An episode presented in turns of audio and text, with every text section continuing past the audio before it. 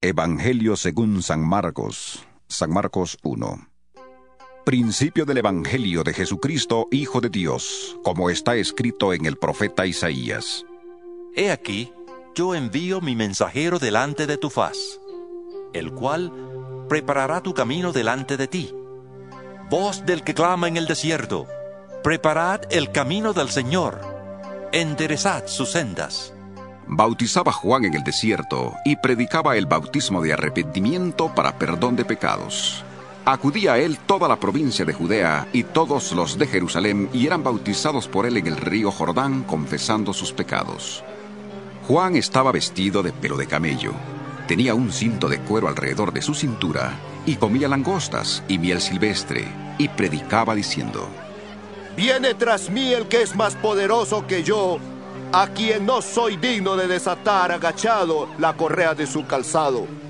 Yo a la verdad os he bautizado con agua, pero Él os bautizará con Espíritu Santo. Aconteció en aquellos días que Jesús vino de Nazaret de Galilea y fue bautizado por Juan en el Jordán. Luego, cuando subía del agua, vio abrirse los cielos y al Espíritu como paloma que descendía sobre él. Y vino una voz de los cielos que decía, Tú Eres mi Hijo amado, en ti tengo complacencia. Luego el Espíritu le impulsó al desierto y estuvo ahí, en el desierto cuarenta días. Era tentado por Satanás y estaba con las fieras y los ángeles le servían. Después que Juan fue encarcelado, Jesús fue a Galilea predicando el Evangelio del reino de Dios. Decía, El tiempo se ha cumplido y el reino de Dios se ha acercado arrepentíos y creed en el Evangelio. Andando junto al mar de Galilea, vio a Simón y a su hermano Andrés que echaban la red en el mar, porque eran pescadores. Jesús les dijo, Venid en pos de mí, y haré que seáis pescadores de hombres. Y dejando al instante sus redes, le siguieron. Pasando de ahí un poco más adelante, vio a Jacobo, hijo de Zebedeo, y a su hermano Juan, que estaban en la barca remendando las redes y enseguida los llamó. Entonces, dejando a su padre Zebedeo en la barca con los jornaleros, le siguieron. Entraron en Capernaum, y el sábado entró Jesús en la sinagoga y comenzó a enseñar. Y se admiraban de su doctrina porque les enseñaba como quien tiene autoridad y no como los escribas. Pero había en la sinagoga de ellos un hombre con espíritu impuro que gritó, ¡Ah! ¿Qué tienes con nosotros, Jesús Nazareno? Has venido a destruirnos. Sé quién eres, el santo de Dios. Entonces Jesús le reprendió diciendo, Cállate y sal de él. Y el espíritu impuro, sacudiéndole con violencia y dando un alarido, salió de él. Todos se asombraron de tal manera que discutían entre sí diciendo, ¿Qué es esto? ¿Qué nueva doctrina es esta que con autoridad manda aún a los espíritus impuros y le obedecen? Muy pronto se difundió su fama por toda la provincia alrededor de Galilea. Al salir de la sinagoga, fueron a casa de Simón y Andrés, con Jacobo y Juan. La suegra de Simón estaba acostada con fiebre, y enseguida le hablaron de ella. Entonces él se acercó, la tomó de la mano y la levantó e inmediatamente se le pasó la fiebre y le servía. Cuando llegó la noche, luego que el sol se puso, le llevaron a todos los enfermos y endemoniados. Toda la ciudad se agolpó a la puerta, y sanó a muchos que padecían de diversas enfermedades, y echó fuera muchos demonios. Y no dejaba hablar a los demonios porque le conocían. Levantándose muy de mañana, siendo aún muy oscuro, salió y se fue a un lugar desierto, y ahí oraba. Le buscó Simón y los que con él estaban, y hallándole le dijeron, Todos te buscan. Él les dijo, Vamos a los lugares vecinos para que predique también allí, porque para esto he venido. Y predicaba en las sinagogas de ellos en toda Galilea, y echaba fuera los demonios. Vino a él un leproso que de rodillas le dijo, Si quieres, puedes limpiarme. Jesús, teniendo misericordia de él, extendió la mano, le tocó y le dijo, Quiero, sé limpio. Tan pronto terminó de hablar, la lepra desapareció del hombre y quedó limpio. Entonces le despidió enseguida y le ordenó estrictamente, Mira, no digas a nadie nada, sino ve. Muéstrate al sacerdote y ofrece por tu purificación lo que Moisés mandó para testimonio a ellos. Pero al salir, comenzó a publicar y a divulgar mucho el hecho, de manera que ya Jesús no podía entrar abiertamente en la ciudad, sino que se quedaba fuera en los lugares desiertos y venían a él de todas partes. San Marcos 2 Después de algunos días, Jesús entró otra vez en Capernaum. Cuando se supo que estaba en casa, inmediatamente se juntaron muchos, de manera que ya no cabían ni aún a la puerta, y les predicaba la palabra. Entonces vinieron a él unos trayendo a un paralítico que era cargado por cuatro. Y como no podían acercarse a él a causa de la multitud, quitaron parte del techo de donde él estaba, y a través de la abertura bajaron la camilla en que yacía el paralítico. Al ver Jesús la fe de ellos, dijo al paralítico, Hijo, tus pecados te son perdonados.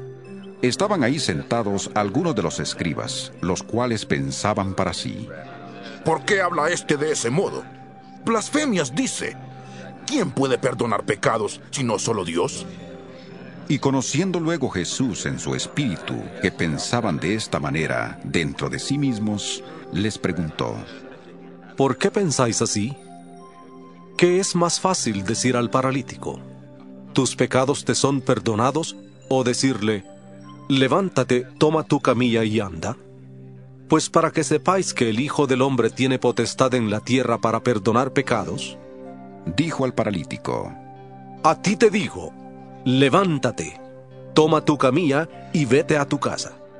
Entonces él se levantó y tomando su camilla salió delante de todos, de manera que todos se asombraron y glorificaron a Dios diciendo, Nunca hemos visto tal cosa. Después volvió a la orilla del mar y toda la gente venía a él y les enseñaba. Al pasar vio a Leví, hijo de Alfeo, sentado al banco de los tributos públicos y le dijo, Sígueme. Y levantándose le siguió. Aconteció que estando Jesús a la mesa en casa de él, muchos publicanos y pecadores estaban también a la mesa juntamente con Jesús y sus discípulos, porque eran muchos los que le habían seguido. Los escribas y los fariseos, viéndole comer con los publicanos y con los pecadores, dijeron a los discípulos, ¿Qué es esto? Que él come y bebe con los publicanos y pecadores. Al oír esto Jesús les dijo, Los sanos no tienen necesidad de médico, sino los enfermos. No he venido a llamar a justos, sino a pecadores. Los discípulos de Juan y los de los fariseos estaban ayunando, entonces fueron y le preguntaron, ¿Por qué los discípulos de Juan y los de los fariseos ayunan? ¿Y tus discípulos no ayunan? Jesús les dijo, ¿Acaso pueden ayunar los que están de bodas mientras está con ellos el esposo? Entre tanto que tienen consigo al esposo, no pueden ayunar. Pero vendrán días cuando el esposo les será quitado, y entonces, en aquellos días, ayunarán. Nadie pone remiendo de paño nuevo en vestido viejo. De otra manera, el mismo remiendo nuevo tira de lo viejo y se hace peor la rotura. Y nadie echa vino nuevo en odres viejos. De otra manera, el vino nuevo rompe los odres, el vino se derrama y los odres se pierden. Pero el vino nuevo en odres nuevos se ha de echar. Aconteció que al pasar él por los sembrados un sábado, sus discípulos mientras andaban comenzaron a arrancar espigas. Entonces los fariseos le dijeron, Mira, ¿por qué hacen en sábado lo que no es lícito? Pero él les dijo, ¿Nunca leísteis lo que hizo David cuando tuvo necesidad y sintió hambre él y los que con él estaban? Cómo entró en la casa de Dios siendo Abiatar sumo sacerdote y comió los panes de la proposición de los cuales no es lícito comer sino a los sacerdotes y aún dio a los que con él estaban? También les dijo, El sábado fue hecho por causa del hombre y no el hombre por causa del sábado. Por tanto, el Hijo del Hombre es Señor aún del sábado. San Marcos 3 Otra vez entró Jesús en la sinagoga. Había ahí un hombre que tenía seca una mano y le acechaban para ver si le sanaría en sábado, a fin de poder acusarle. Entonces dijo al hombre que tenía la mano seca, Levántate y ponte en medio. Y les preguntó, ¿Es lícito en los sábados hacer bien o hacer mal? ¿Salvar la vida o quitarla? Pero ellos callaban. Entonces, mirándolos con enojo, entristecido por la dureza de sus corazones, dijo al hombre, Extiende tu mano.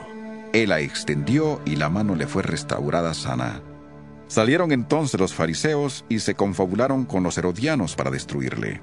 Pero Jesús se retiró al mar con sus discípulos y le siguió gran multitud de Galilea, también de Judea, de Jerusalén, de Idumea, del otro lado del Jordán y de los alrededores de Tiro y de Sidón, oyendo cuán grandes cosas hacía.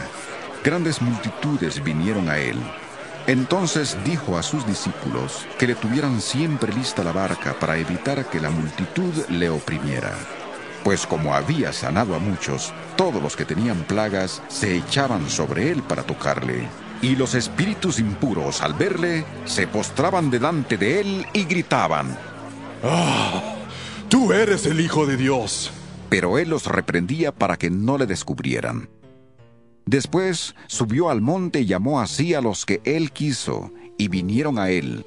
Designó entonces a doce para que estuvieran con él, para enviarlos a predicar y que tuvieran autoridad para sanar enfermedades y para echar fuera demonios a Simón, a quien puso por sobrenombre Pedro, a Jacobo, hijo de Zebedeo, y a Juan, hermano de Jacobo, a quienes apellidó Boanerges, es decir, hijos del trueno, a Andrés, Felipe, Bartolomé, Mateo, Tomás, Jacobo, hijo de Alfeo, Tadeo, Simón el cananeo y Judas Iscariote, el que le entregó. Y se juntó de nuevo tanta gente que ni siquiera podían comer pan cuando lo oyeron los suyos, vinieron para prenderle, porque decían, Está fuera de sí. Pero los escribas que habían venido de Jerusalén decían que tenía Bersebú y que por el príncipe de los demonios echaba fuera los demonios, y habiéndolos llamado, les hablaba en parábolas. ¿Cómo puede Satanás echar fuera a Satanás? Si un reino está dividido contra sí mismo, tal reino no puede permanecer. Y si una casa está dividida contra sí misma, tal casa no puede permanecer. Y si Satanás se levanta contra sí mismo y se divide, no puede permanecer sino que ha llegado su fin. Nadie puede entrar en la casa de un hombre fuerte y saquear sus bienes si antes no le ata. Solamente así podrá saquear su casa. De cierto os digo, que todos los pecados y las blasfemias, cualesquiera que sean, le serán perdonados a los hijos de los hombres. Pero el que blasfeme contra el Espíritu Santo no tiene jamás perdón, sino que es reo de juicio eterno. Porque ellos habían dicho, tiene espíritu impuro. Entre tanto, llegaron sus hermanos y su madre, y quedándose afuera, enviaron a llamarle. Entonces la gente que estaba sentada alrededor de él le dijo, tu madre y tus hermanos están afuera y te buscan. Él le respondió diciendo, ¿Quiénes son mi madre y mis hermanos? Y mirando a los que estaban sentados alrededor de él, dijo, He aquí mi madre y mis hermanos, porque todo aquel que hace la voluntad de Dios, ese es mi hermano, mi hermana y mi madre. San Marcos 4 Otra vez comenzó Jesús a enseñar junto al mar y se reunió alrededor de él tanta gente que subió a una barca que estaba en el mar y se sentó mientras la gente se quedaba en la orilla. Entonces les enseñaba por medio de parábolas muchas cosas. Les decía en su enseñanza, Oíd, he aquí el sembrador salió a sembrar. Y al sembrar, aconteció que una parte cayó junto al camino, y vinieron las aves del cielo y se la comieron. Otra parte cayó en pedregales, donde no había mucha tierra, y brotó pronto, porque la tierra no era profunda. Pero cuando salió el sol se quemó, y como no tenía raíz, se secó. Otra parte cayó entre espinos, y los espinos crecieron y la ahogaron, y no dio fruto. Pero otra parte cayó en buena tierra y dio fruto, pues brotó creció y produjo a treinta, a sesenta y a ciento por uno. Entonces añadió, El que tiene oídos para oír, oiga.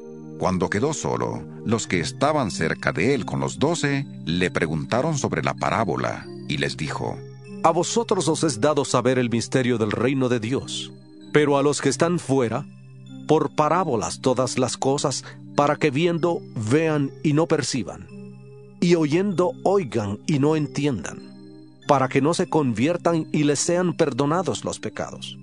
Y les dijo, ¿No entendéis esta parábola?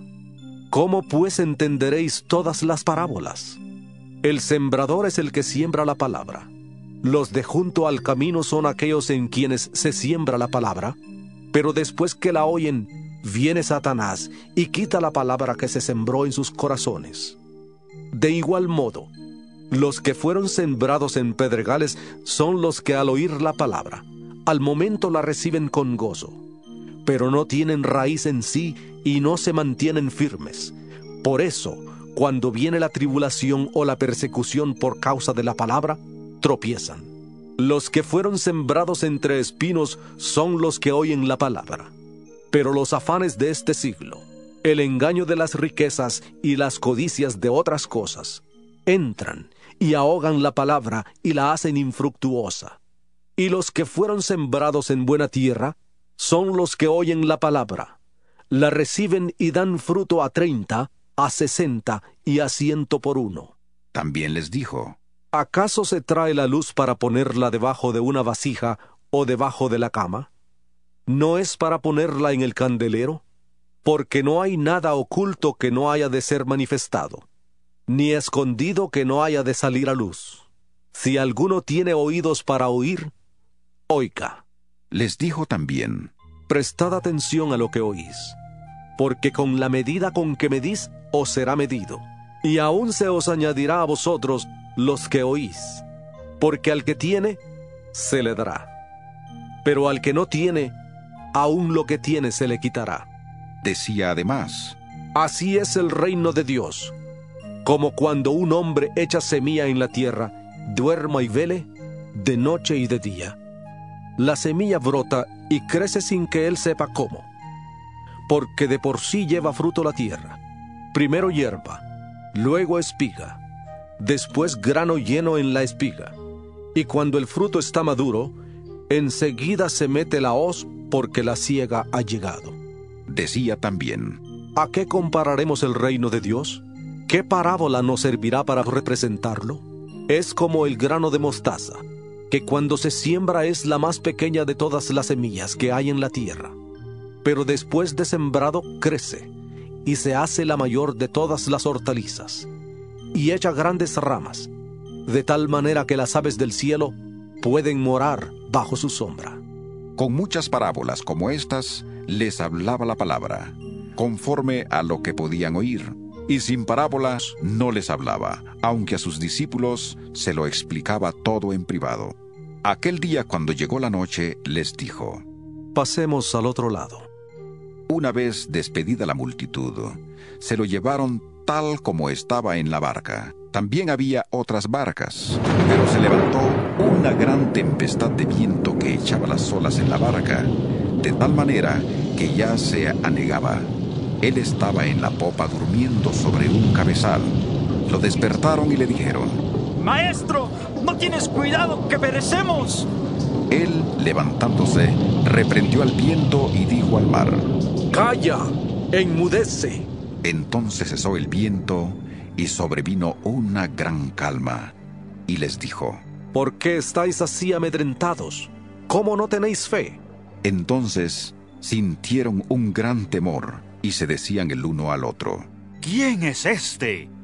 Que aún el viento y el mar le obedecen. San Marcos 5 Vinieron al otro lado del mar, a la región de los Gadarenos. Cuando salió él de la barca, enseguida vino a su encuentro de los sepulcros un hombre con un espíritu impuro que habitaba en los sepulcros y nadie podía atarle, ni aun con cadenas, porque muchas veces había sido atado con grillos y cadenas, pero las cadenas habían sido hechas pedazos por él y desmenuzado los grillos. Nadie le podía dominar, y siempre de día y de noche andaba gritando en los montes y en los sepulcros, e hiriéndose con piedras. Cuando vio pues a Jesús de lejos, corrió y se arrodilló ante él, y clamando a gran voz, dijo, ¿Qué tienes conmigo, Jesús, Hijo del Dios Altísimo? Te conjuro por Dios que no me atormentes. Porque le decía, Sal de este hombre, espíritu impuro. Jesús le preguntó, ¿Cómo te llamas? Y respondió diciendo, Legión me llamo, porque somos muchos. Y le rogaba mucho que no los enviara fuera de aquella región. Estaba ahí cerca del monte un gran hato de cerdos paciendo, y le rogaron todos los demonios, diciendo, Envíanos a los cerdos, para que entremos en ellos. Jesús de inmediato les dio permiso. Y saliendo aquellos espíritus impuros, entraron en los cerdos, los cuales eran como dos mil. El hato se precipitó al mar por un despeñadero, y en el mar se ahogaron. Los que cuidaban los cerdos huyeron y dieron aviso en la ciudad y en los campos, y la gente salió a ver qué era aquello que había sucedido.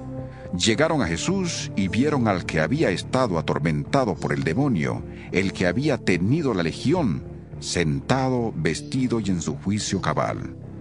Y tuvieron miedo. Y los que le habían visto les contaron lo que le había acontecido al que había tenido al demonio y lo de los cerdos. Entonces comenzaron a rogarle que se fuera de sus contornos. Al entrar él en la barca, el que había estado endemoniado le rogaba que le dejara quedarse con él, pero Jesús no se lo permitió, sino que le dijo, Vete a tu casa, a los tuyos, y cuéntales cuán grandes cosas el Señor ha hecho contigo y cómo ha tenido misericordia de ti. Él se fue y comenzó a publicar en Decápolis cuán grandes cosas había hecho Jesús con él, y todos se maravillaban. Al pasar otra vez Jesús en una barca a la otra orilla, se reunió a su alrededor una gran multitud, y él estaba junto al mar. Y vino un alto dignatario de la sinagoga llamado Jairo. Al verle, se postró a sus pies y le rogaba mucho, diciendo, Mi hija está agonizando. Ven y pon las manos sobre ella, para que sea salva y viva. Fue pues con él, y le seguía una gran multitud y le apretaban. Pero una mujer que desde hacía doce años padecía de flujo de sangre, y había sufrido mucho a manos de muchos médicos, y había gastado todo lo que tenía, y de nada le había servido. Antes le iba peor. Cuando oyó hablar de Jesús, se acercó por detrás entre la multitud y tocó su manto, porque decía, si toco tan solo su manto, seré salva. Inmediatamente la fuente de su sangre se secó y sintió en el cuerpo que estaba sana de su azote. Luego Jesús, conociendo en sí mismo el poder que había salido de él, volviéndose a la multitud, preguntó, ¿Quién ha tocado mis vestidos? Sus discípulos le dijeron, ¿Ves que la multitud te aprieta y preguntas, ¿quién me ha tocado? Pero él miraba alrededor para ver quién lo había hecho. Entonces la mujer, temiendo y temblando, sabiendo lo que en ella había sido hecho, vino y se postró delante de él y le dijo toda la verdad. Él le dijo, Hija, tu fe te ha salvado. Vete en paz y queda sana de tu enfermedad. Mientras él aún hablaba, vinieron de casa del alto dignatario de la sinagoga diciendo, Tu hija ha muerto. ¿Para qué molestas más al maestro? Pero Jesús, luego que oyó lo que se decía, dijo al alto dignatario de la sinagoga, No temas, cree solamente. Y no permitió que le siguiera nadie sino Pedro, Jacobo y Juan, hermano de Jacobo. Vino a casa del alto dignatario de la sinagoga y vio el alboroto y a los que lloraban y lamentaban mucho. Entró y les dijo, ¿Por qué alborotáis y lloráis? La niña no está muerta, sino dormida. Y se burlaban de él. Pero él, echando fuera a todos, tomó al padre y a la madre de la niña y a los que estaban con él, y entró donde estaba la niña. Tomó la mano de la niña y le dijo, Talita Kumi, que significa, Niña, a ti te digo, levántate. Inmediatamente la niña se levantó y andaba, pues tenía doce años, y la gente se llenó de asombro, pero él les insistió en que nadie lo supiera, y dijo que dieran de comer a la niña.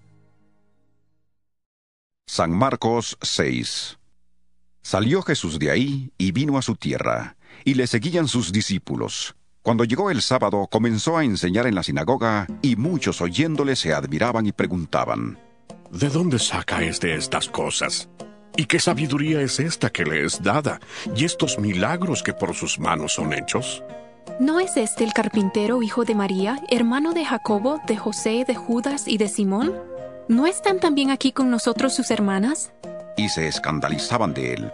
Pero Jesús les dijo, No hay profeta sin honra sino en su propia tierra, entre sus parientes y en su casa. No pudo hacer ahí ningún milagro, salvo que sanó a unos pocos enfermos poniendo sobre ellos las manos, y estaba asombrado de la incredulidad de ellos. Después llamó a los doce y comenzó a enviarlos de dos en dos, y les dio autoridad sobre los espíritus impuros. Les mandó que no llevaran nada para el camino, sino solamente bastón, ni bolsa, ni pan, ni dinero en el cinto, sino que calzaran sandalias y no llevaran dos túnicas, y añadió, Donde quiera que entréis en una casa, posad en ella hasta que salgáis de aquel lugar. Y si en algún lugar no os reciben ni os oyen, salid de allí y sacudid el polvo que está debajo de vuestros pies, para testimonio a ellos. De cierto os digo que en el día del juicio será más tolerable el castigo para los de Sodoma y Gomorra que para aquella ciudad. Y saliendo, predicaban que los hombres se arrepintieran, y echaban fuera muchos demonios, ungían con aceite a muchos enfermos, y los sanaban.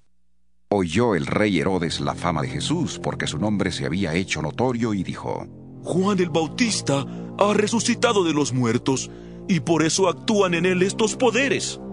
Otros decían, Es Elías. y otros. Es un profeta, como los profetas antiguos. Al oír esto, Herodes dijo, Este es Juan, el que yo decapité, que ha resucitado de los muertos. porque el mismo Herodes había enviado a prender a Juan y le había encadenado en la cárcel por causa de Herodías, mujer de Felipe su hermano, pues la había tomado por mujer, porque Juan había dicho a Herodes, No te está permitido tener la mujer de tu hermano. Por eso Herodías le acechaba y deseaba matarle. Pero no podía, porque Herodes temía a Juan, sabiendo que era un hombre justo y santo, y le protegía. Cuando le oía se quedaba muy perplejo, pero le escuchaba de buena gana. Llegó el día oportuno cuando Herodes, en la fiesta de su cumpleaños, daba una cena a sus príncipes y tribunos y a los altos dignatarios de Galilea. Entró la hija de Herodías y danzó, y agradó a Herodes y a los que estaban con él a la mesa. El rey entonces dijo a la muchacha, Pídeme lo que quieras, y yo te lo daré. y le juró, Todo lo que me pidas te daré, hasta la mitad de mi reino. Saliendo ella dijo a su madre, ¿Qué pediré? y ésta le dijo, La cabeza de Juan el Bautista. Entonces ella entró apresuradamente ante el rey y pidió diciendo, Quiero que ahora mismo me des en un plato la cabeza de Juan el Bautista. El rey se entristeció mucho, pero a causa del juramento y de los que estaban con él a la mesa, no quiso desairarla. Enseguida el rey, enviando a uno de la guardia, mandó que fuera traída la cabeza de Juan. El guarda fue y le decapitó en la cárcel y trajo su cabeza en un plato y la dio a la muchacha. Y la muchacha la dio a su madre. Cuando oyeron esto sus discípulos, vinieron y tomaron su cuerpo y lo pusieron en un sepulcro. Entonces los apóstoles se reunieron con Jesús y le contaron todo lo que habían hecho y lo que habían enseñado. Él les dijo, Venid vosotros aparte, a un lugar desierto, y descansad un poco. porque eran muchos los que iban y venían, de manera que ni aún tenían tiempo para comer. Y se fueron solos en una barca a un lugar desierto. Pero muchos los vieron ir y le reconocieron. Entonces muchos fueron allá a pie desde las ciudades y llegaron antes que ellos y se juntaron a él. Salió Jesús y vio una gran multitud y tuvo compasión de ellos porque eran como ovejas que no tenían pastor y comenzó a enseñarles muchas cosas. Cuando ya era muy avanzada la hora, sus discípulos se acercaron a él y le dijeron, El lugar es desierto y la hora ya muy avanzada. Despídelos para que vayan a los campos y aldeas de alrededor y compren pan, pues no tienen que comer. Respondiendo él les dijo, Dadles vosotros de comer. Ellos le dijeron, ¿Quieres que vayamos y compremos pan por doscientos denarios y les demos de comer? Él les preguntó, ¿Cuántos panes tenéis? Id a ver. Y al saberlo dijeron, Cinco y dos peces. Entonces les mandó que hicieran recostar a todos por grupos sobre la hierba verde. Se recostaron por grupos de ciento en ciento y de cincuenta en cincuenta. Entonces tomó los cinco panes y los dos peces, y levantando los ojos al cielo, bendijo y partió los panes, y dio a sus discípulos para que los pusieran delante. También repartió los dos peces entre todos. Comieron todos y se saciaron. Y recogieron de los pedazos y de lo que sobró de los peces doce cestas llenas. Los que comieron eran cinco mil hombres. Enseguida hizo a sus discípulos entrar en la barca e ir delante de él a Bethsaida, en la otra ribera, entre tanto que él despedía a la multitud. Y después que los despidió, se fue al monte a orar. Al llegar la noche, la barca estaba en medio del mar, y él solo en tierra.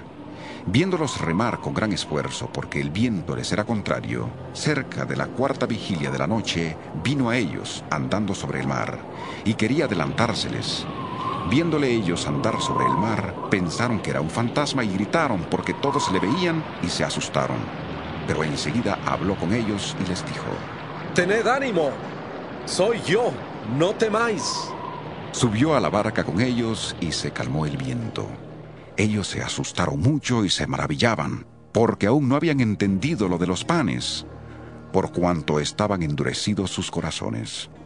Terminada la travesía, vinieron a tierra de Genezaret y arribaron a la orilla. Al salir ellos de la barca, enseguida la gente le reconoció. Mientras recorrían toda la tierra de alrededor, comenzaron a traer de todas partes enfermos en camillas a donde oían que estaba, y donde quiera que entraba, ya fuera en aldeas, en ciudades o en campos, ponían en las calles a los que estaban enfermos, y le rogaban que les dejara tocar siquiera el borde de su manto, y todos los que le tocaban quedaban sanos. San Marcos 7 Se acercaron a Jesús los fariseos y algunos de los escribas que habían venido de Jerusalén, los cuales, viendo a algunos de los discípulos de Jesús comer pan con manos impuras, esto es, no lavadas, los condenaban. Porque los fariseos y todos los judíos, aferrándose a la tradición de los ancianos, si no se lavan muchas veces las manos, no comen. Y cuando regresan de la plaza, si no se lavan, no comen. Y otras muchas cosas hay que tomaron para guardar, como los lavamientos de los vasos de beber, de los jarros, de los utensilios de metal y de las camas. Le preguntaron pues los fariseos y los escribas. ¿Por qué tus discípulos no andan conforme a la tradición de los ancianos, sino que comen pan con manos impuras? Respondiendo él les dijo, Hipócritas, bien profetizó de vosotros Isaías como está escrito. Este pueblo de labios me honra, mas su corazón está lejos de mí, pues en vano me honran enseñando como doctrinas mandamientos de hombres. Porque dejando el mandamiento de Dios, os aferráis a la tradición de los hombres, los lavamientos de los jarros y de los vasos de beber, y hacéis otras muchas cosas semejantes. Les decía también, Bien invalidáis el mandamiento de Dios para guardar vuestra tradición. Porque Moisés dijo, Honra a tu padre y a tu madre, y el que maldiga al padre o a la madre, muera irremisiblemente. Pero vosotros decís, Basta que diga un hombre al padre o a la madre, es corbán, que quiere decir mi ofrenda a Dios, todo aquello con que pudiera ayudarte y no le dejáis hacer más por su padre o por su madre, invalidando la palabra de Dios con vuestra tradición que habéis transmitido. Y muchas cosas hacéis semejantes a estas. Llamando así a toda la multitud, les dijo, Oídme todos y entended. Nada hay fuera del hombre que entre en él que le pueda contaminar. Pero lo que sale de él, eso es lo que contamina al hombre. Si alguno tiene oídos para oír, oiga. Cuando se alejó de la multitud y entró en casa, le preguntaron sus discípulos sobre la parábola. Él les dijo, ¿También vosotros estáis así sin entendimiento? ¿No entendéis que nada de fuera que entra en el hombre le puede contaminar, porque no entra en su corazón, sino en el vientre y sale a la letrina? Esto decía, declarando limpios todos los alimentos, pero decía que lo que sale del hombre, eso contamina al hombre, porque de dentro del corazón de los hombres salen los malos pensamientos, los adulterios, las fornicaciones, los homicidios, los hurtos, las avaricias, las maldades, el engaño, la lujuria, la envidia, la calumnia, el orgullo y la insensatez. Todas estas maldades salen de dentro y contaminan al hombre. Levantándose de ahí, se fue a la región de Tiro y de Sidón. Entró en una casa y no quería que nadie lo supiera, pero no pudo esconderse. Una mujer cuya hija tenía un espíritu impuro, luego que oyó de él, vino y se postró a sus pies. La mujer era griega, sirofenicia de origen, y le rogaba que echara fuera de su hija al demonio, pero Jesús le dijo, Deja primero que se sacien los hijos, porque no está bien tomar el pan de los hijos y echarlo a los perros. Respondió ella y le dijo, Sí, Señor. Pero aun los perros, debajo de la mesa, comen de las migajas de los hijos. Entonces le dijo, Por causa de esta palabra, vete. El demonio ha salido de tu hija. Cuando la mujer llegó a su casa, halló a la hija acostada en la cama y que el demonio había salido de ella. Volviendo a salir de la región de Tiro, vino por Sidón al mar de Galilea pasando por la región de Decápolis le trajeron un sordo y tartamudo y le rogaron que pusiera la mano sobre él. Entonces, apartándole de la gente, le metió los dedos en los oídos, escupió y tocó su lengua. Luego, levantando los ojos al cielo, gimió y le dijo, Efata. ¿Qué quiere decir? Sé abierto. Al momento fueron abiertos sus oídos, se desató la ligadura de su lengua y hablaba bien. Y les mandó que no le dijeran a nadie, pero cuanto más les mandaba, tanto más y más lo divulgaban. Y en gran manera se maravillaban diciendo, Bien lo ha hecho todo. Hace a los sordos oír y a los mudos hablar. San Marcos 8 En aquellos días, como había una gran multitud y no tenían que comer, Jesús llamó a sus discípulos y les dijo, Tengo compasión de la gente porque ya hace tres días que están conmigo y no tienen que comer. Y si los envío en ayunas a sus casas, se desmayarán en el camino, pues algunos de ellos han venido de lejos. Sus discípulos le respondieron, ¿De dónde podrá alguien saciar de pan a estos aquí en el desierto? Él les preguntó, ¿Cuántos panes tenéis? Ellos dijeron, siete. Entonces mandó a la multitud que se recostara en tierra, tomó los siete panes, y habiendo dado gracias, los partió y dio a sus discípulos para que los pusieran delante. Y los pusieron delante de la multitud. Tenían además unos pocos pececillos. Los bendijo y mandó que también los pusieran delante. Comieron y se saciaron y recogieron de los pedazos que habían sobrado siete canastas. Los que comieron eran como cuatro mil y los despidió. Luego, entrando en la barca con sus discípulos, vino a la región de Dalmanuta. Vinieron entonces los fariseos y comenzaron a discutir con él, pidiéndole señal del cielo para tentarle. Él, gimiendo en su espíritu, dijo, ¿Por qué pide señal esta generación? De cierto os digo que no se dará señal a esta generación y dejándolos, volvió a entrar en la barca y se fue a la otra ribera. Se olvidaron de llevar pan y no tenían sino un pan consigo en la barca. Y él les mandó diciendo, Mirad, guardaos de la levadura de los fariseos y de la levadura de Herodes. Discutían entre sí diciendo, Es porque no trajimos pan. Entendiéndolo Jesús les dijo, ¿Qué discutís? ¿Por qué no tenéis pan? ¿No entendéis ni comprendéis? ¿Aún tenéis endurecido vuestro corazón? ¿Teniendo ojos no veis y teniendo oídos no oís? ¿No recordáis? Cuando partí los cinco panes entre cinco mil, ¿cuántas cestas llenas de los pedazos recogisteis? Y ellos dijeron, doce. Y cuando repartí los siete panes entre cuatro mil, ¿cuántas canastas llenas de los pedazos recogisteis? Y ellos dijeron, siete. Y les dijo, ¿Cómo es que aún no entendéis? Vino luego a Bethsaida, y le trajeron un ciego, y le rogaron que le tocara. Entonces, tomando la mano del ciego, le sacó fuera de la aldea.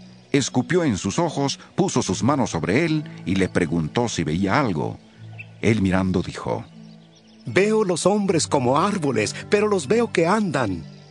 Luego le puso otra vez las manos sobre los ojos, y le hizo que mirara, y fue restablecido, y vio de lejos y claramente a todos. Jesús le envió a su casa diciendo, No entres en la aldea, ni lo digas a nadie en la aldea. Salieron Jesús y sus discípulos por las aldeas de Cesarea de Filipo, y en el camino preguntó a sus discípulos diciéndoles, ¿Quién dicen los hombres que soy yo? Ellos respondieron, Unos Juan el Bautista, otros Elías y otros alguno de los profetas. Entonces él les dijo, ¿Y vosotros quién decís que soy? Respondiendo Pedro le dijo, Tú eres el Cristo. Pero él les mandó que no dijeran esto de él a nadie. Comenzó a enseñarles que le era necesario al Hijo del Hombre padecer mucho, ser desechado por los ancianos, por los principales sacerdotes y por los escribas, ser muerto y resucitar después de tres días. Esto les decía claramente. Entonces Pedro le tomó aparte y comenzó a reconvenirle. Pero él, volviéndose y mirando a los discípulos, reprendió a Pedro diciendo, Quítate de delante de mí, Satanás, porque no pones la mira en las cosas de Dios, sino en la de los hombres. Y llamando a la gente y a sus discípulos les dijo, Si alguno quiere venir en pos de mí, niéguese a sí mismo, tome su cruz y sígame. Porque todo el que quiera salvar su vida, la perderá. Y todo el que pierda su vida por causa de mí y del Evangelio, la salvará. Porque ¿de qué le aprovechará el hombre ganar todo el mundo si pierde su alma? ¿O qué recompensa dará el hombre por su alma? Porque el que se avergüence de mí y de mis palabras en esta generación adúltera y pecadora, el Hijo del Hombre se avergonzará también de él cuando venga en la gloria de su Padre con los santos ángeles. Marcos 9 También les dijo, De cierto os digo, que algunos de los que están aquí no gustarán la muerte hasta que hayan visto que el reino de Dios ha venido con poder. Seis días después Jesús tomó a Pedro, a Jacobo y a Juan y los llevó aparte solos a un monte alto. Ahí se transfiguró delante de ellos. Sus vestidos se volvieron resplandecientes, muy blancos como la nieve, tanto que ningún lavador en la tierra los puede dejar tan blancos. Y vieron a Elías y a Moisés que hablaban con Jesús. Entonces Pedro dijo a Jesús, Maestro, bueno es para nosotros que estemos aquí. Hagamos tres enramadas, una para ti, otra para Moisés y otra para Elías. porque no sabía lo que hablaba, pues estaban asustados. Entonces vino una nube que les hizo sombra, y desde la nube una voz que decía, Este es mi Hijo amado, a él oíd. Y luego cuando miraron, no vieron a nadie más con ellos, sino a Jesús solo. Mientras descendían del monte, les mandó que a nadie dijeran lo que habían visto, hasta que el Hijo del Hombre hubiera resucitado de los muertos. Por eso guardaron la palabra entre sí, discutiendo qué sería aquello de resucitar de los muertos. Le preguntaron diciendo, ¿Por qué dicen los escribas que es necesario que Elías venga primero? Respondiendo él les dijo, Elías a la verdad vendrá primero y restaurará todas las cosas. Pero ¿No dice la Escritura que el Hijo del Hombre debe padecer mucho y ser despreciado?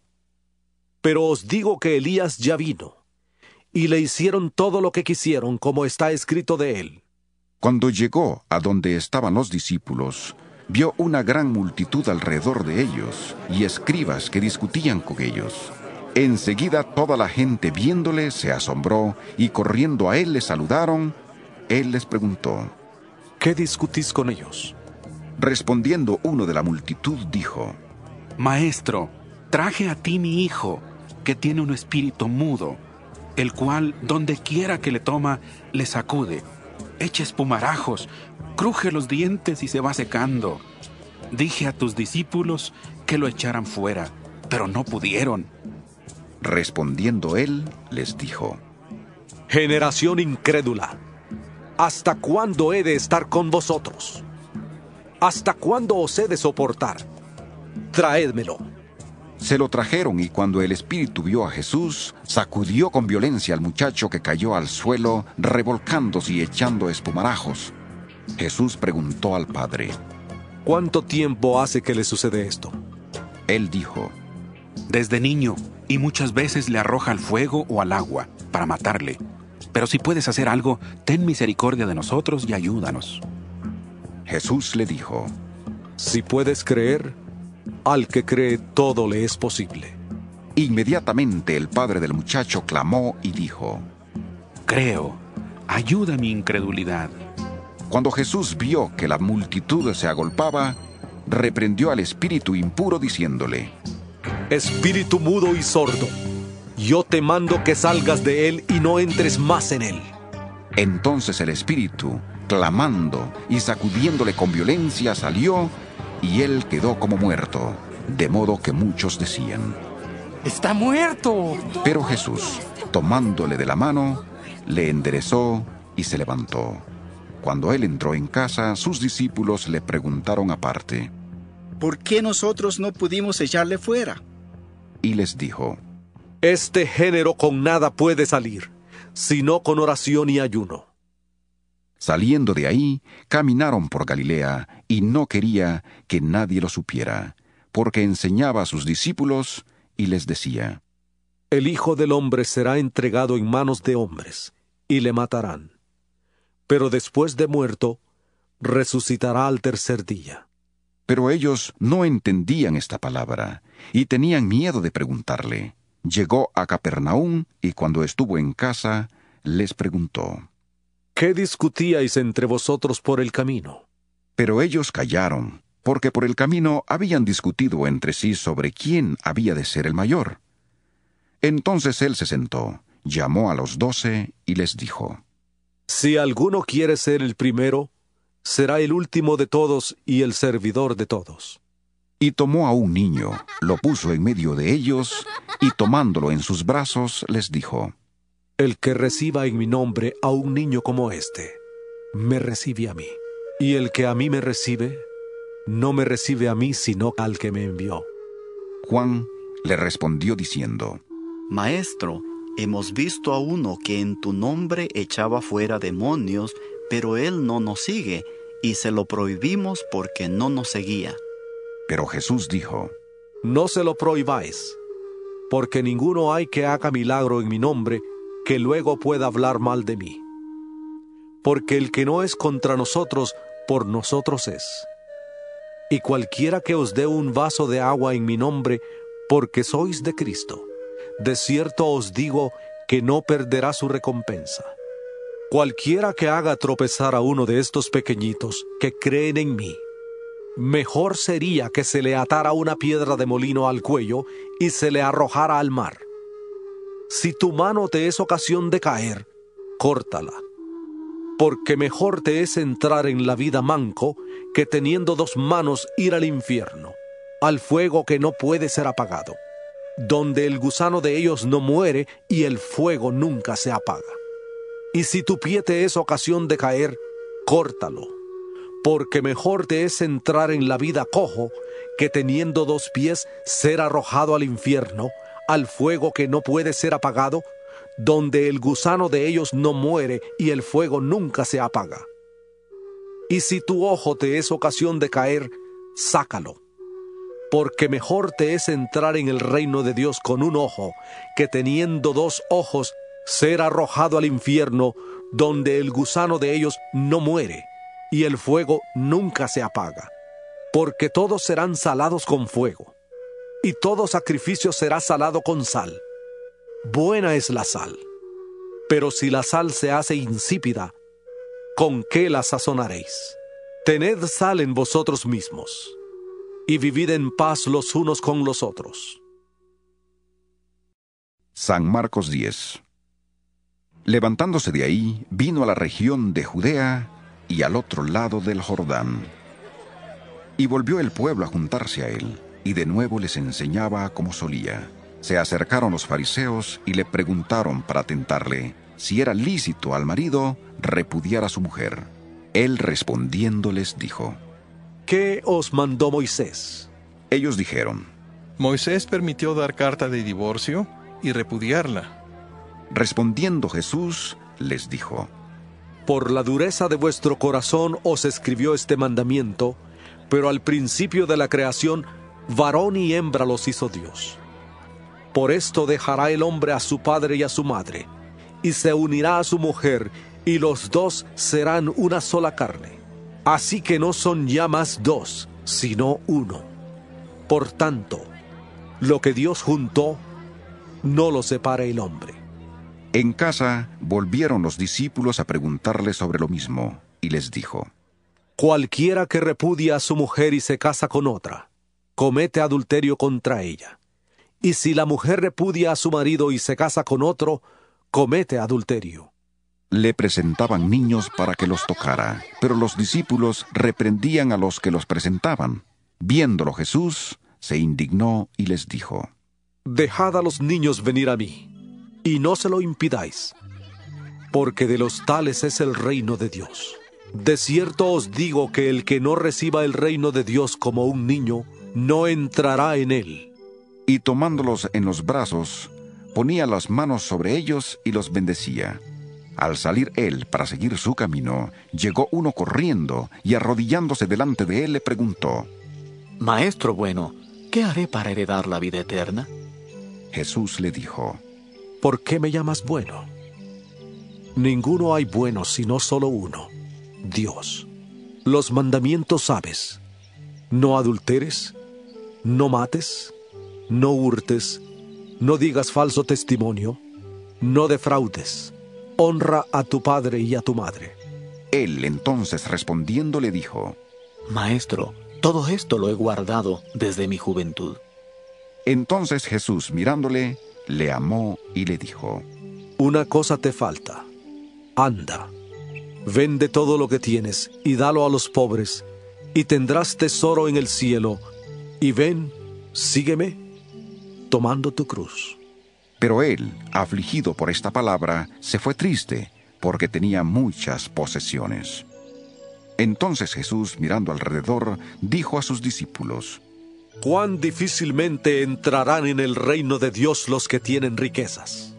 Los discípulos se asombraron de sus palabras, pero Jesús respondiendo, volvió a decirles, Hijos, cuán difícil es entrar en el reino de Dios a los que confían en las riquezas.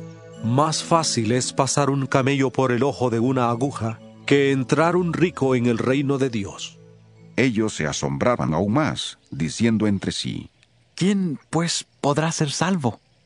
Entonces Jesús mirándolos, dijo, Para los hombres es imposible, pero no para Dios, porque todas las cosas son posibles para Dios. Entonces Pedro comenzó a decirle, He aquí, nosotros lo hemos dejado todo, y te hemos seguido.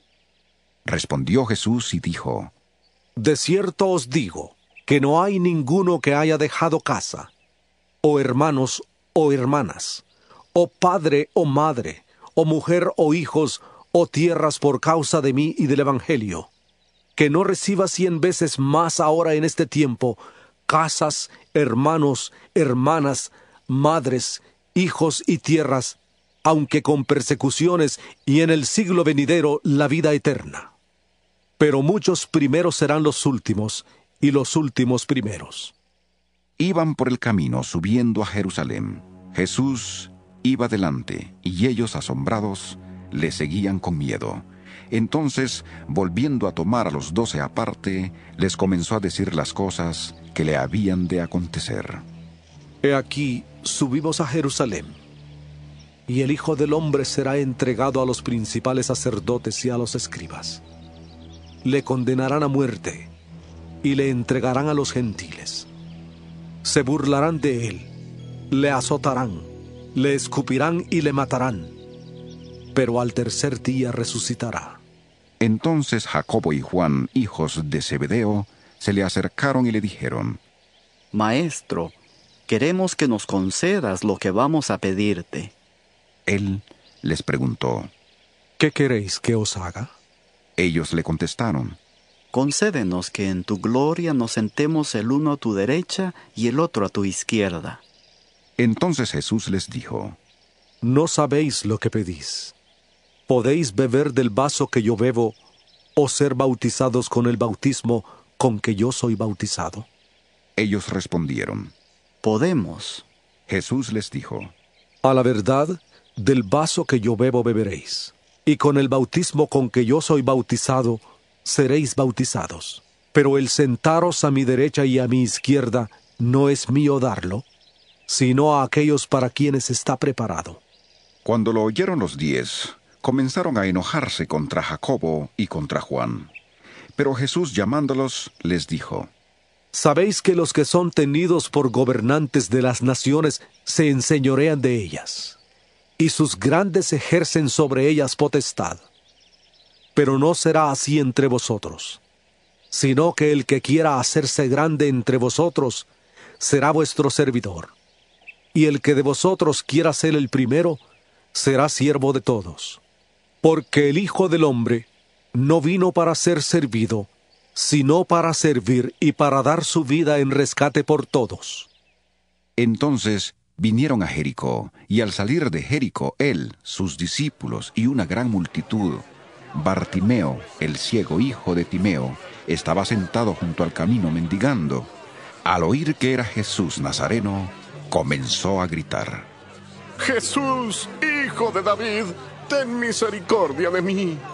Y muchos le reprendían para que callara, pero él clamaba mucho más. Hijo de David, ten misericordia de mí. Entonces Jesús, deteniéndose, mandó llamarle, y llamaron al ciego diciéndole, Ten confianza, levántate, te llama. Él entonces, arrojando su capa, se levantó y vino a Jesús. Jesús le preguntó, ¿Qué quieres que te haga? El ciego le dijo, Maestro, que recobre la vista. Jesús le dijo, Vete, tu fe te ha salvado. Al instante recobró la vista y seguía a Jesús por el camino. San Marcos 11 Cuando se acercaban a Jerusalén, junto a Betfagé y a Betania, frente al monte de los olivos, Jesús envió a dos de sus discípulos y les dijo, Id a la aldea que está enfrente de vosotros, y al entrar en ella hallaréis un pollino atado, en el cual ningún hombre ha montado. Desatadlo y traedlo. Y si alguien os pregunta, ¿por qué hacéis eso? Decid que el Señor lo necesita y que luego lo devolverá. Fueron y hallaron el pollino atado afuera a la puerta, en el recodo del camino, y lo desataron. Algunos de los que estaban ahí les preguntaron, ¿Qué hacéis desatando el pollino? Ellos entonces les dijeron como Jesús había dicho, y los dejaron ir. Trajeron el pollino a Jesús, echaron sobre él sus mantos, y se sentó sobre él. También muchos tendían sus mantos por el camino y otros cortaban ramas de los árboles y las tendían por el camino. Los que iban delante y los que venían detrás gritaban diciendo, ¡Oh, sana! Bendito el que viene en el nombre del Señor. Bendito el reino de nuestro Padre David que viene. ¡Oh, sana en las alturas! Entró Jesús en Jerusalén y fue al templo. Después de observarlo todo, como ya anochecía, se fue a Betania con los doce. Al día siguiente, cuando salieron de Betania, tuvo hambre. Viendo a lo lejos una higuera que tenía hojas, fue a ver si tal vez hallaba en ella algo, pero cuando llegó a ella, nada halló sino hojas, pues no era tiempo de higos. Entonces Jesús dijo a la higuera, Nunca jamás coma nadie fruto de ti. Y lo oyeron sus discípulos. Vinieron pues a Jerusalén. Y entrando Jesús en el templo, comenzó a echar fuera a los que vendían y compraban en el templo. Volcó las mesas de los cambistas y las sillas de los que vendían palomas, y no consentía que nadie atravesara el templo llevando utensilio alguno.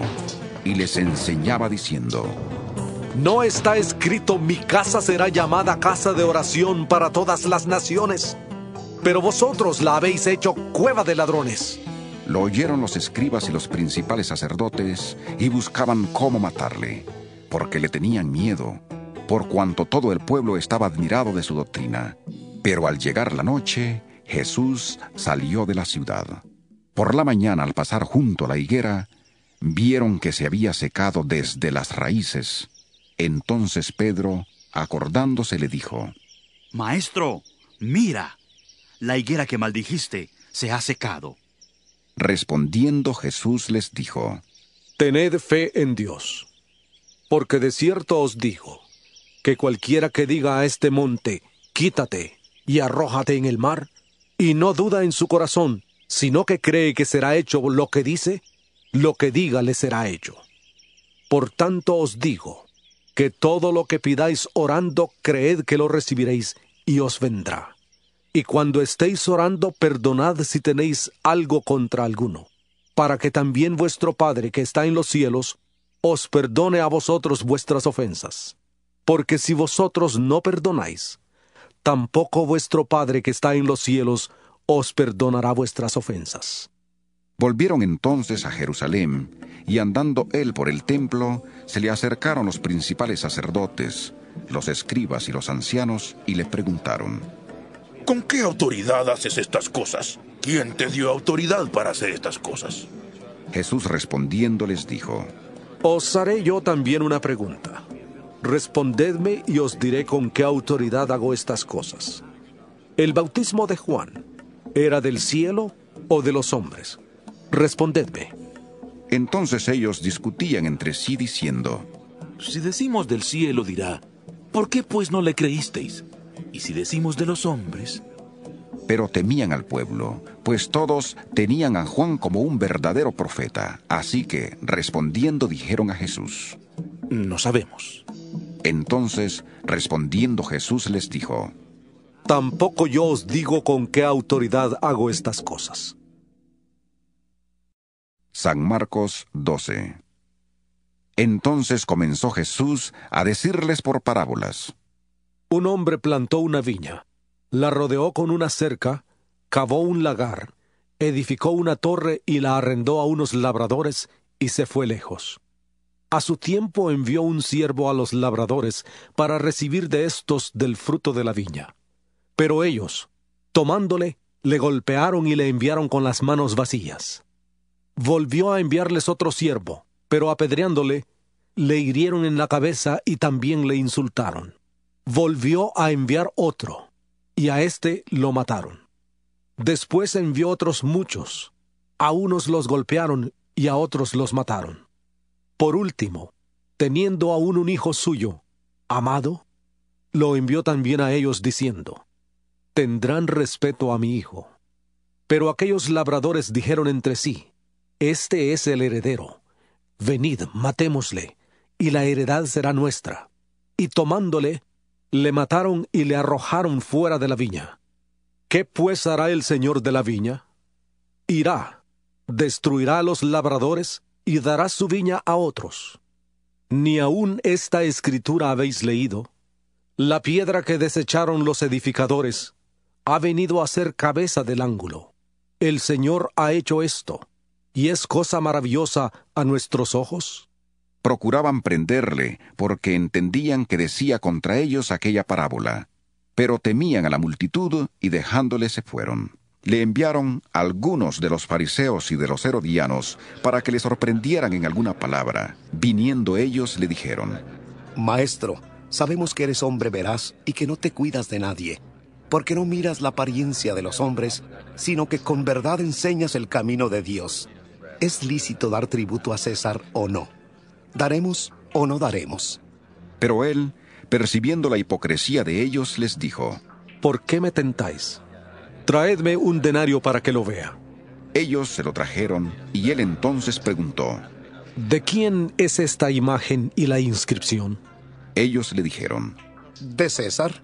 Respondiendo Jesús les dijo, Dad a César lo que es de César, y a Dios lo que es de Dios. Y se maravillaron de él. Entonces vinieron a él los saduceos, los que dicen que no hay resurrección, y le preguntaron diciendo, Maestro, Moisés nos escribió que si el hermano de alguno muere y deja esposa, pero no deja hijos, su hermano debe casarse con ella y levantar descendencia a su hermano. Hubo siete hermanos. El primero tomó esposa y murió sin dejar descendencia. Entonces, el segundo se casó con ella, pero él también murió sin dejar descendencia. Lo mismo pasó con el tercero y con los siete. Ninguno dejó descendencia. Finalmente, murió también la mujer. En la resurrección, pues, cuando resuciten, ¿de cuál de ellos será ella mujer, ya que los siete la tuvieron por mujer?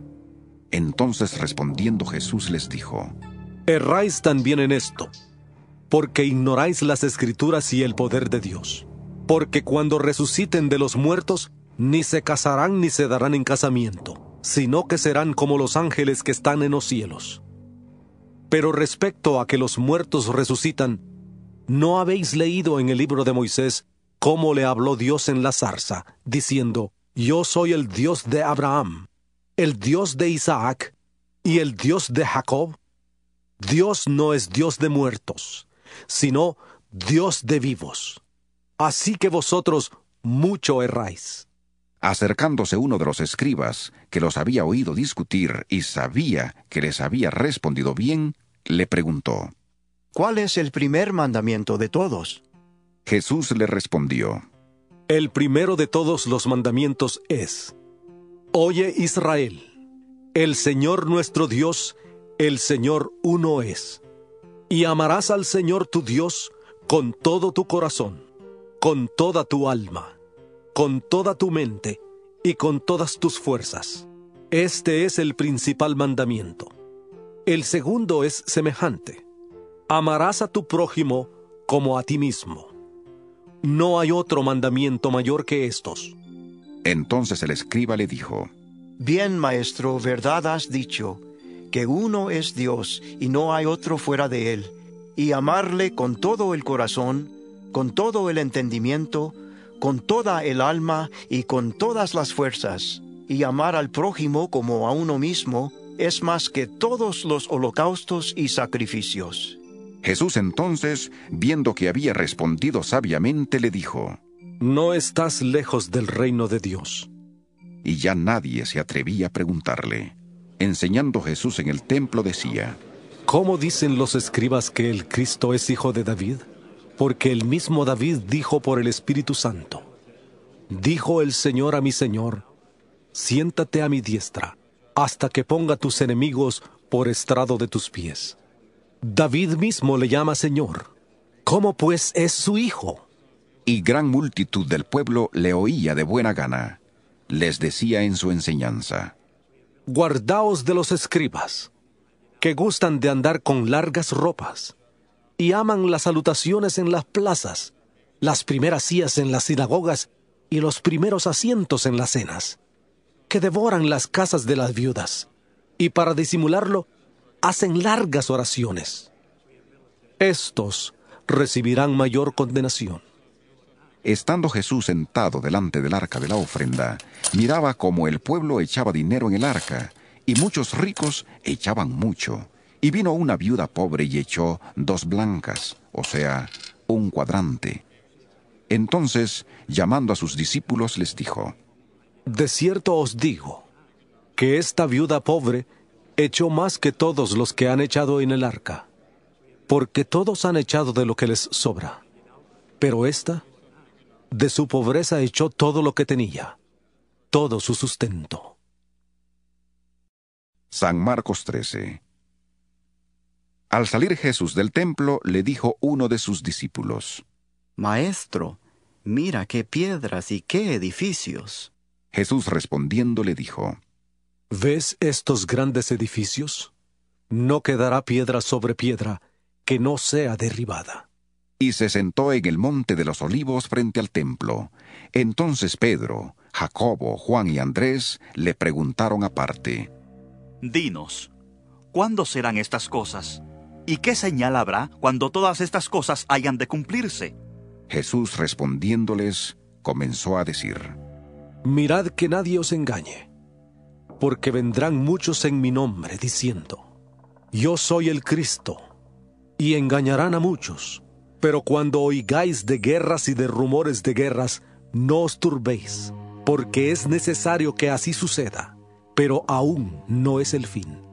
Porque se levantará nación contra nación y reino contra reino, y habrá terremotos en muchos lugares, y habrá hambres y alborotos, principios de dolores son estos. Pero cuidad de vosotros mismos, porque os entregarán a los concilios, y en las sinagogas os azotarán, y delante de gobernadores y de reyes os llevarán por causa de mí, para testimonio a ellos. Y es necesario que el Evangelio sea predicado antes a todas las naciones. Pero cuando os lleven para entregaros, no os preocupéis por lo que habéis de decir, ni lo penséis, sino lo que os sea dado en aquella hora, eso hablad.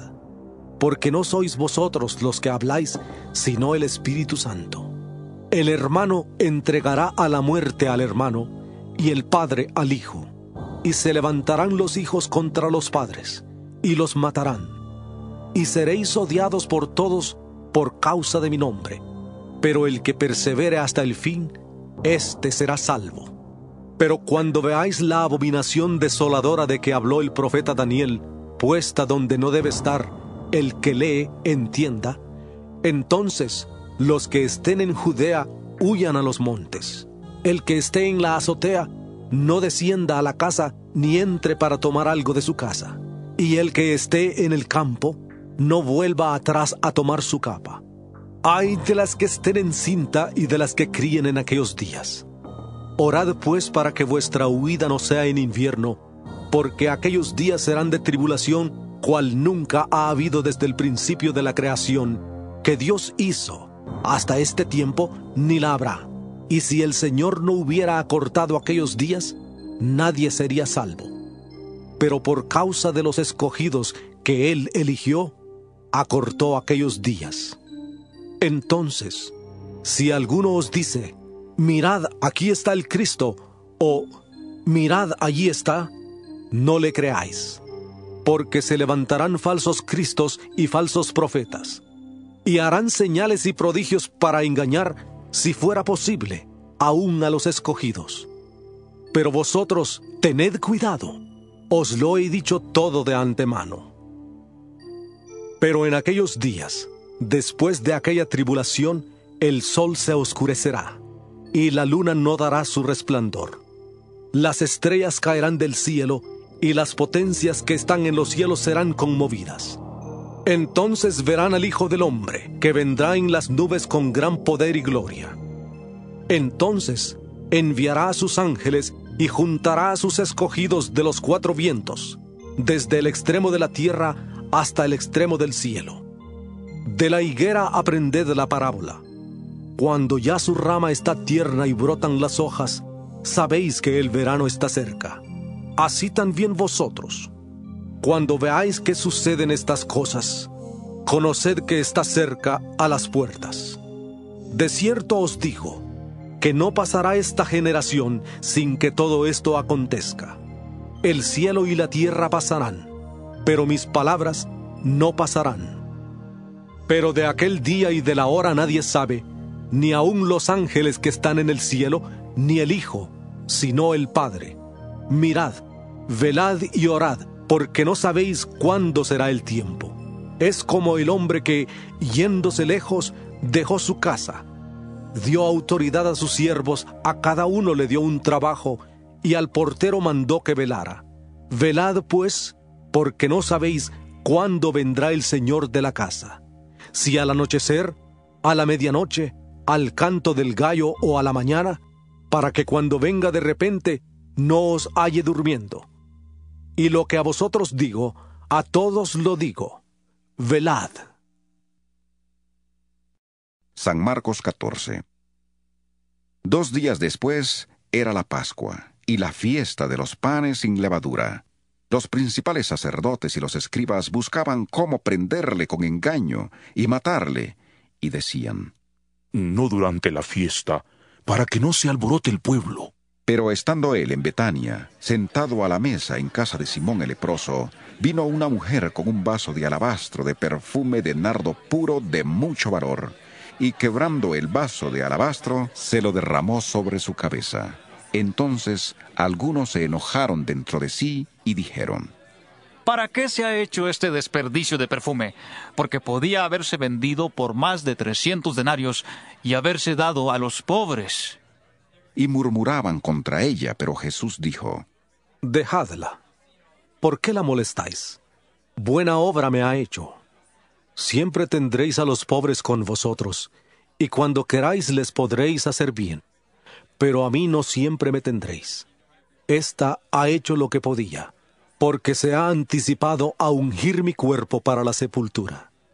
De cierto os digo, que donde quiera que se predique este Evangelio en todo el mundo, también se contará lo que ésta ha hecho para memoria de ella. Entonces Judas Iscariote, uno de los doce, fue a los principales sacerdotes para entregárselo. Ellos al oírle se alegraron y prometieron darle dinero, y Judas buscaba oportunidad para entregarle. El primer día de la fiesta de los panes sin levadura, cuando sacrificaban el cordero de la Pascua, sus discípulos le preguntaron, ¿Dónde quieres que vayamos a preparar para que comas la Pascua? Y envió a dos de sus discípulos diciéndoles, Id a la ciudad, y os saldrá al encuentro un hombre que lleva un cántaro de agua. Seguidle, y donde entre, decida el señor de la casa. El maestro dice, ¿Dónde está el aposento donde he de comer la Pascua con mis discípulos? Entonces él os mostrará un gran aposento alto ya dispuesto. Haced allí los preparativos para nosotros. Fueron sus discípulos, entraron en la ciudad, hallaron lo que les había dicho y prepararon la Pascua. Cuando llegó la noche, vino él con los doce, y cuando se sentaron a la mesa, mientras comían, dijo Jesús, De cierto os digo, que uno de vosotros que come conmigo, me va a entregar. Entonces ellos comenzaron a entristecerse y a decirle uno tras otro, ¿Seré yo? y el otro, ¿Seré yo? Él respondiendo les dijo, Es uno de los doce, el que moja conmigo en el plato.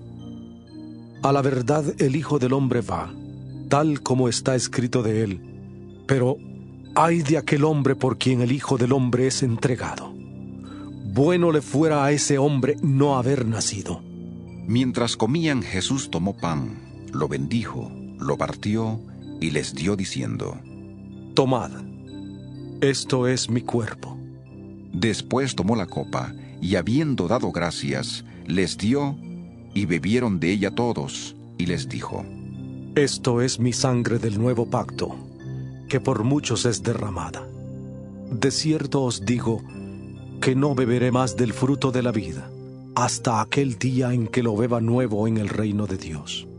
Después de haber cantado el himno, salieron al monte de los olivos. Entonces Jesús les dijo, Todos os escandalizaréis de mí esta noche, porque escrito está, heriré al pastor, y las ovejas serán dispersadas. Pero después que haya resucitado, iré delante de vosotros a Galilea. Entonces Pedro le dijo, Aunque todos se escandalicen, yo no. Y le dijo Jesús, De cierto te digo que tú, hoy, en esta noche, antes que el gallo haya cantado dos veces, me negarás tres veces. Pero él con mayor insistencia decía, Aunque tenga que morir contigo, no te negaré. También todos decían lo mismo. Vinieron pues a un lugar que se llama Getsemaní, y dijo a sus discípulos, Sentaos aquí, entre tanto que yo oro. Se llevó consigo a Pedro, a Jacobo y a Juan, y comenzó a entristecerse y a angustiarse. Y les dijo, Mi alma está muy triste, hasta la muerte. Quedaos aquí y velad. Yéndose un poco adelante, se postró en tierra y lloró que si fuera posible, pasara de él aquella hora, y decía, Abba Padre, todas las cosas son posibles para ti. Aparta de mí esta copa, pero no se haga lo que yo quiero, sino lo que quieres tú. Vino luego y los halló durmiendo, y dijo a Pedro, Simón, ¿duermes? ¿No has podido velar una hora? Velad y orad para que no entréis en tentación. El espíritu a la verdad está dispuesto, pero la carne es débil. Otra vez fue y lloró, diciendo las mismas palabras. Al volver otra vez, los halló durmiendo porque los ojos de ellos estaban cargados de sueño y no sabían qué responderle.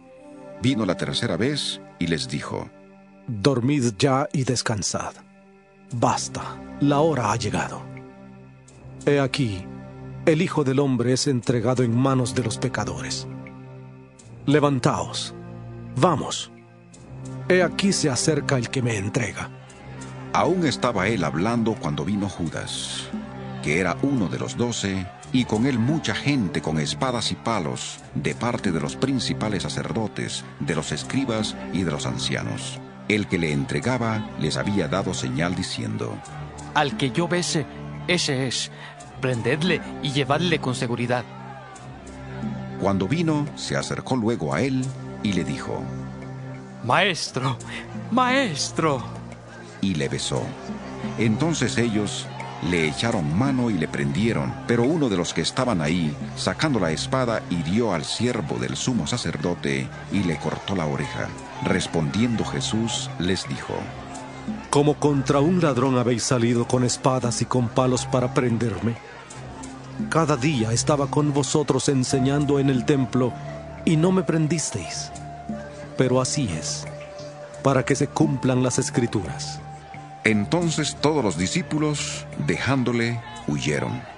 Pero cierto joven le seguía, cubierto el cuerpo con una sábana. Le prendieron, pero él, dejando la sábana, huyó desnudo. Trajeron pues a Jesús al sumo sacerdote, y se reunieron todos los principales sacerdotes, los ancianos y los escribas.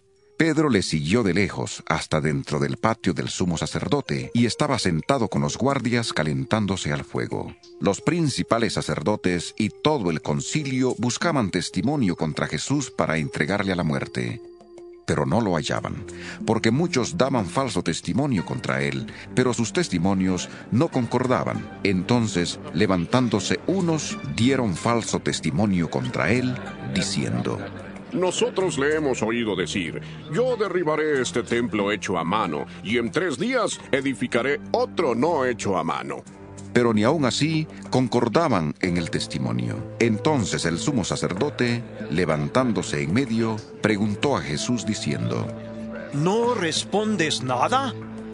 ¿Qué testifican estos contra ti? Pero él callaba y nada respondía. El sumo sacerdote le volvió a preguntar, ¿Eres tú el Cristo? ¿El Hijo del bendito? Jesús le dijo, Yo soy y veréis al Hijo del Hombre sentado a la diestra del poder de Dios y viniendo en las nubes del cielo. Entonces el sumo sacerdote, rasgando su vestidura, dijo, ¿Qué más necesidad tenemos de testigos? Habéis oído la blasfemia. ¿Qué os parece? Y todos ellos le condenaron, declarándole ser digno de muerte. Entonces algunos comenzaron a escupirle a cubrirle el rostro, a darle puñetazos y a decirle, ¡Profetiza! También los guardias le daban bofetadas. Estando Pedro abajo en el patio, vino una de las criadas del sumo sacerdote, y cuando vio a Pedro que se calentaba, mirándole, le dijo, Tú también estabas con Jesús el Nazareno. Pero él negó diciendo, No le conozco, ni sé lo que dices y salió a la entrada y cantó el gallo. La criada, viéndole otra vez, comenzó a decir a los que estaban ahí.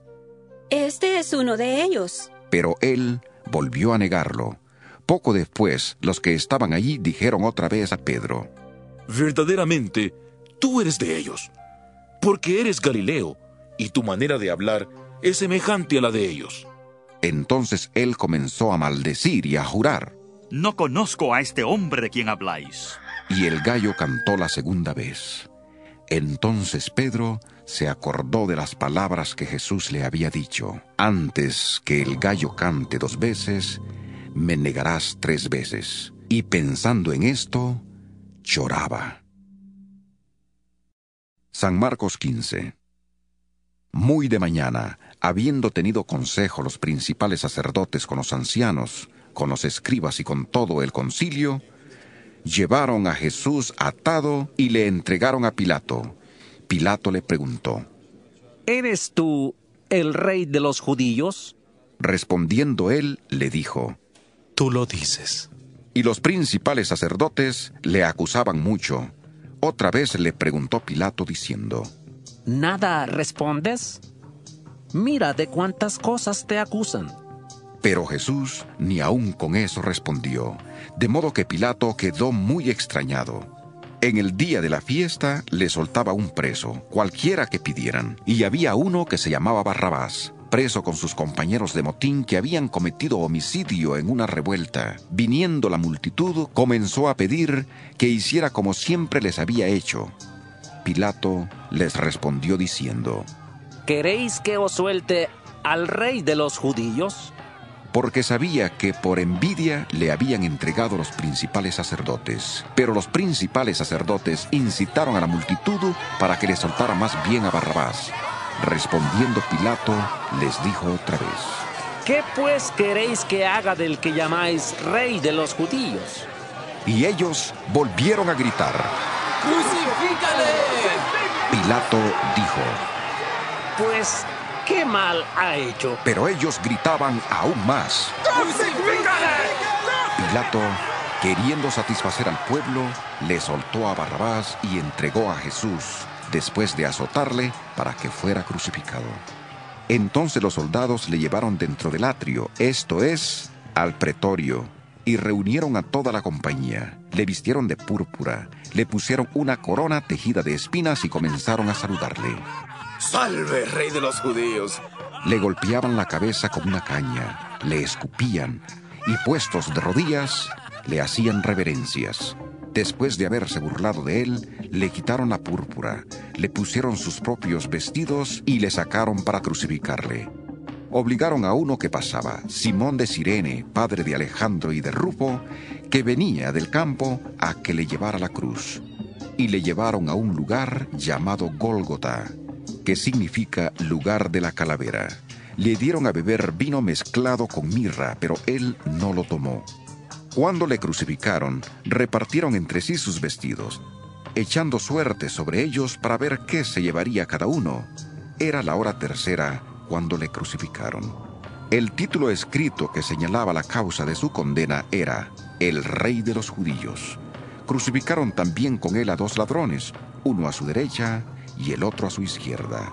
Así se cumplió la escritura que dice, y fue contado con los pecadores.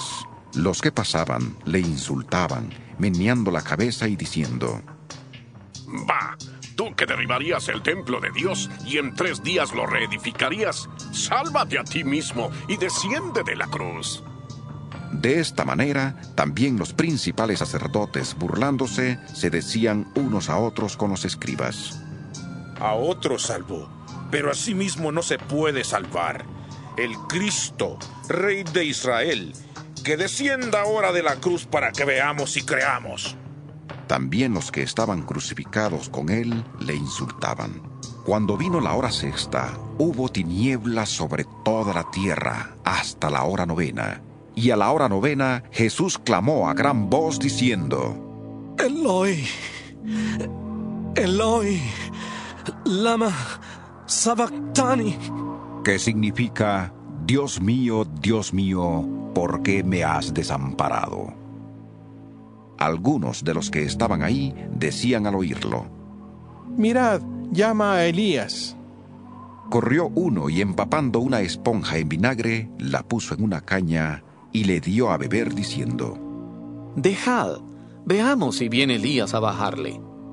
Pero Jesús, lanzando un fuerte grito, expiró.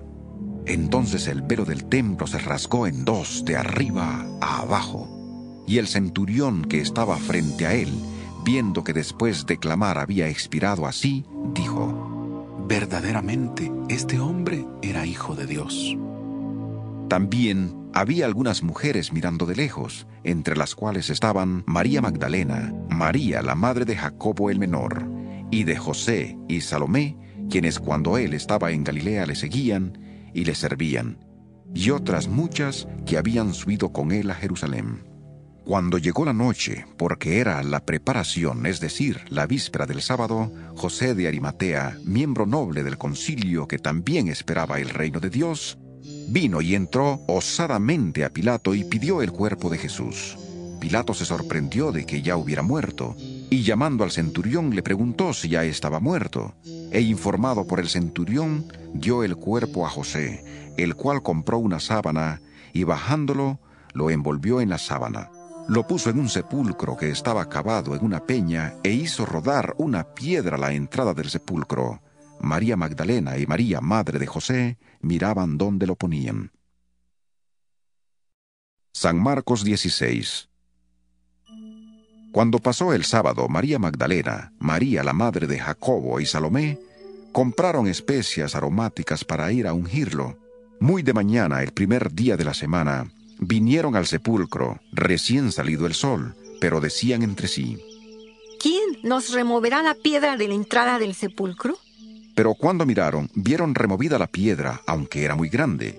Y cuando entraron en el sepulcro, vieron a un joven sentado al lado derecho, cubierto de una larga ropa blanca, y se asustaron.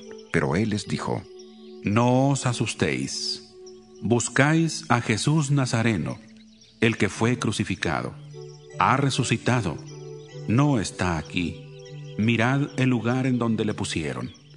Pero id, decid a sus discípulos y a Pedro que él va delante de vosotros a Galilea.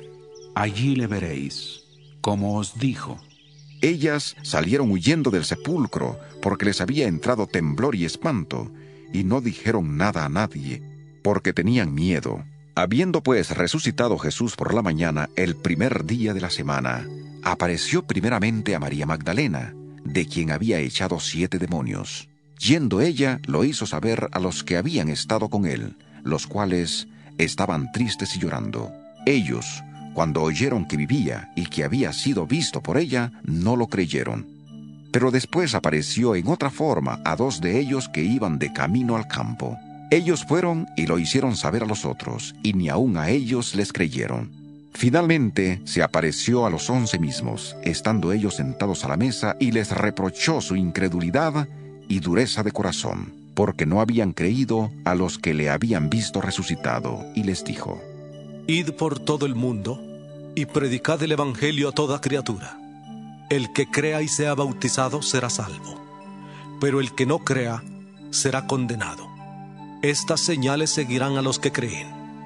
En mi nombre echarán fuera demonios, hablarán nuevas lenguas, tomarán serpientes en las manos, y aunque beban cosa mortífera, no les hará daño. Sobre los enfermos pondrán sus manos y sanarán. Y el Señor, después que les habló, fue recibido arriba en el cielo y se sentó a la diestra de Dios.